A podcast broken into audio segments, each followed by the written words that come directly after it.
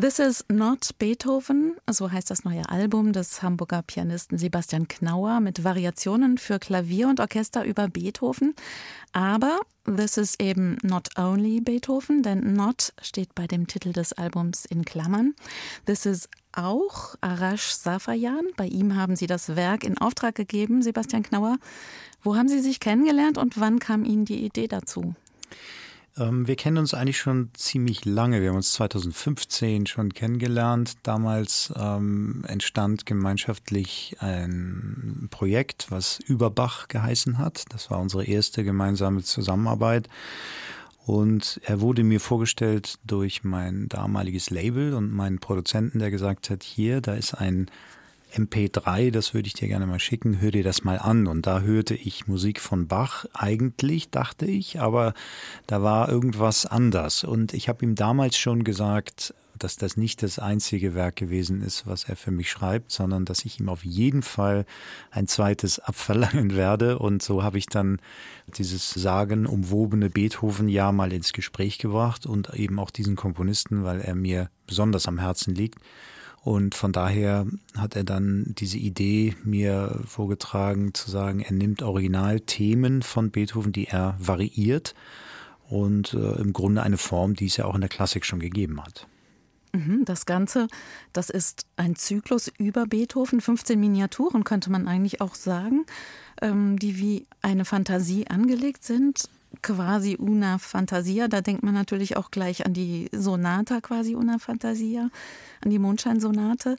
Und ähm, so macht er auch auf, Arash Safayan, so macht der Zyklus auch auf mit einer Assoziation an die Mondscheinsonate. Und ich habe mich dabei gefragt, wie war denn eigentlich so Ihr Auftrag an Arash Safayan? Haben Sie Wünsche geäußert? Haben Sie gesagt, ja, die Mondscheinsonate, dieses Klaviertrio, diese Fuge, die Sinfonie, die hätte ich gerne dabei? Oder hatte der ganz freie Hand? Da hat er im Prinzip völlig freie Hand gehabt, denn ich finde es wichtig, dass ein Komponist sich wohlfühlt beim Schreiben. Äh, natürlich habe ich Wünsche äh, auch angesprochen, habe auch Werke genannt, die mir besonders ans Herz gewachsen sind im Original von Beethoven, aber ich habe ihm auch klar zu verstehen gegeben, du bist derjenige, der das Stück schreibt und äh, da ich weiß, was er für eine unglaubliche Fantasie hat und dass er nur so sprudelt vor Ideen, war ich mir sicher, dass er die richtige Auswahl sozusagen treffen würde.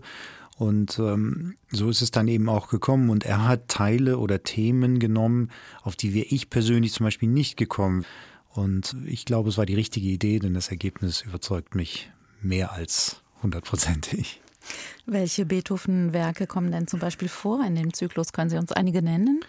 Also das Hauptthema, was immer wiederkehrt, ist das äh, Thema des langsamen Satzes der siebten Symphonie von Beethoven. Sehr, sehr berühmtes Thema von Beethoven, was auch viele Menschen, wenn sie es hören, sagen, ach, das habe ich schon mal irgendwie gehört. Sie haben es erwähnt, die Mondscheinsonate erklingt äh, am Anfang zumindest so im Ansatz, obwohl er das auch relativ schnell verlässt das Original und dann seine eigene Fantasie darüber schreibt. Es kommt aber auch äh, das C-Moll-Klavierkonzert vor, es kommt das C-Moll-Klaviertrio vor. Ähm, es kommt sogar nachher plötzlich ein Schwank rüber zu Franz Schubert, wo er die Wandererfantasie kombiniert mit dem Thema der siebten Symphonie. Also sehr meisterhaft, muss ich sagen. Es geht bei äh, Safajans Komposition ja auch nicht nur um Beethovens Musik, es geht auch um den Menschen Beethoven. Was für einen Beethoven lernen wir denn kennen in der Komposition? Wir lernen Beethoven kennen von ganz unterschiedlichen Seiten. Also Arash Feiern hat es wirklich auf den Punkt gebracht, er gesagt, Beethoven war eigentlich der Punker des, des damaligen Jahrhunderts, weil er schon so revolutionäre Ideen hatte und auch schon Formen so verändert hat, wie es kaum ein klassischer Komponist in der Periode gemacht hat, dass er auch harmonisch sich schon so weit entwickelt hat, dass man ja teilweise schon in seinem Spätwerk richtig so das Gefühl hat, man ist im Dissonanzbereich. Also es, es, es gibt diesen Beethoven, dann gibt es aber auch die unglaublich innige und gefühlsstarke Seite, die Beethoven ja unbedingt auch in sich hatte. Also den lernen wir auch kennen. Und die Klangwelt von Beethoven kommt immer wieder zum Durchscheinen, obwohl Arash Safayan seine eigene harmonische Welt sozusagen dann da drauf gesetzt hat. Und das ist eine sehr spannende Komposition, aber auch vor allen Dingen Kombination zwischen beiden Komponisten. Ja, das finde ich auch. Jetzt haben wir viel über Beethoven gesprochen. Sprechen wir noch mal kurz über Arash Safayan. Der ist ja in Teheran geboren und in Bayreuth aufgewachsen. Das an sich birgt ja schon eine gewisse Energie. Er hat Opern geschrieben, Filmmusik, viele Preise gewonnen, darunter mit Ihnen zusammen zum Beispiel auch den Echo Klassik für Ihr Vorgängerprojekt Überbach. Und ich finde ja, in seiner Musik hört man ganz klar sowas wie die Verarbeitung von Motiven, wie wir es von Beethoven auch kennen, aber eben auch Minimal Music oder poppige Rhythmen. Was schätzen Sie denn so an Arash Safayan?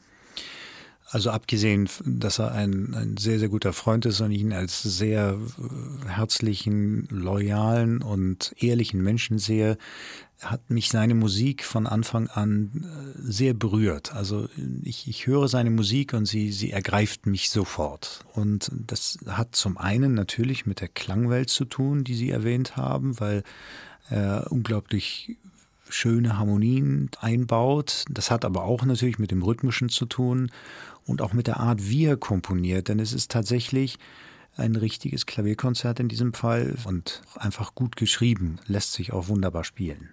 Im Booklet zur CD, da steht über Arash Safayan, er stößt die Beethoven-Büste vom Sockel und setzt aus den Scherben sein Oeuvre neu zusammen.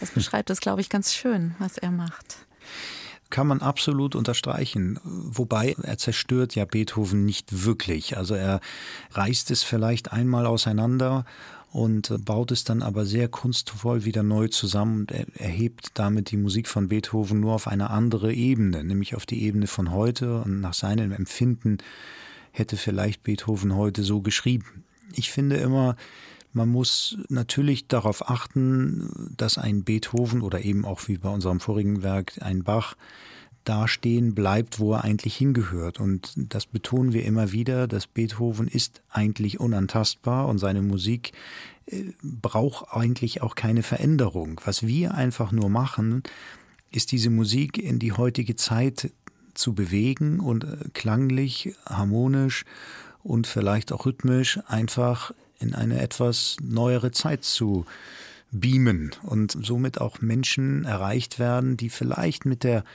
Klassik im herkömmlichen Original so ein bisschen ihre Probleme haben. Und ich höre immer wieder Reaktionen von Menschen, die nicht geübte Klassikkonzertgänger sind, die mir sagen, wow, das klingt einfach toll, das, das, das hört sich so schön an und äh, da höre ich mir doch mal das Original an.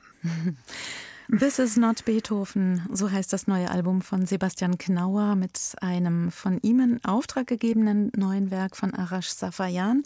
Mit dabei ist das Zürcher Kammerorchester.